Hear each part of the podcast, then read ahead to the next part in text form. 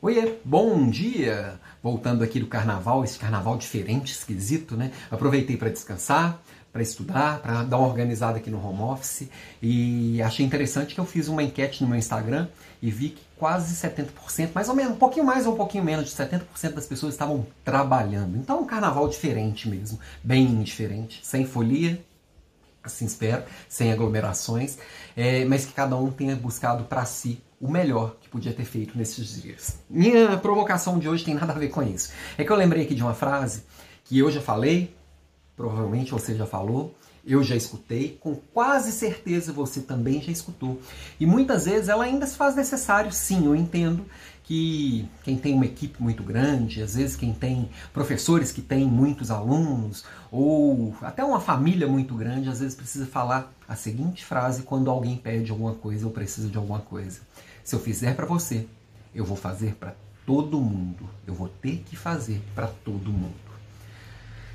Eu entendo que às vezes essa frase é necessária, mas a gente deveria tentar usá-la o mínimo possível. Por quê?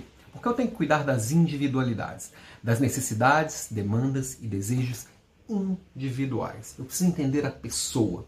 Aristóteles ele já dizia que eu não tenho como atender os muitos sem atender o um.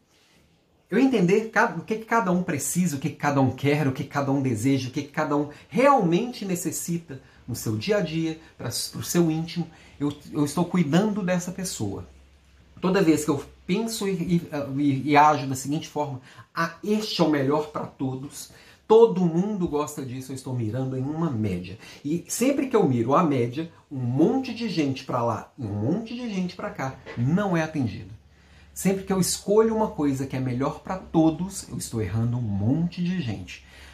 Pior ainda, quando eu escolho uma coisa falando que todo mundo gosta daquilo, só porque eu gosto daquilo, eu vou errar mais gente ainda. Então eu preciso ouvir as pessoas. E ouvir as pessoas é ouvir cada um. Não é fazer uma pesquisa e falar a maioria ganhou, então a maioria. É, então todo mundo é assim. Não, não é todo mundo é assim. Quando eu atendo é, uma necessidade individual, eu tenho que entender essa necessidade individual. E aí eu estou entendendo e atendendo aquele indivíduo, que é a menor singularidade possível.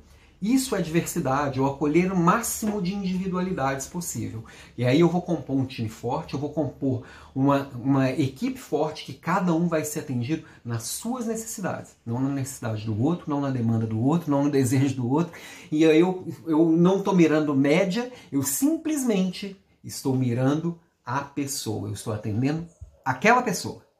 E aí eu consigo com isso ter realmente, ter realmente um time forte, diverso, pessoa, cercado de pessoas diferentes e atendidas nos seus próprios interesses, não nos meus, ok? Essa é a minha provocação de hoje.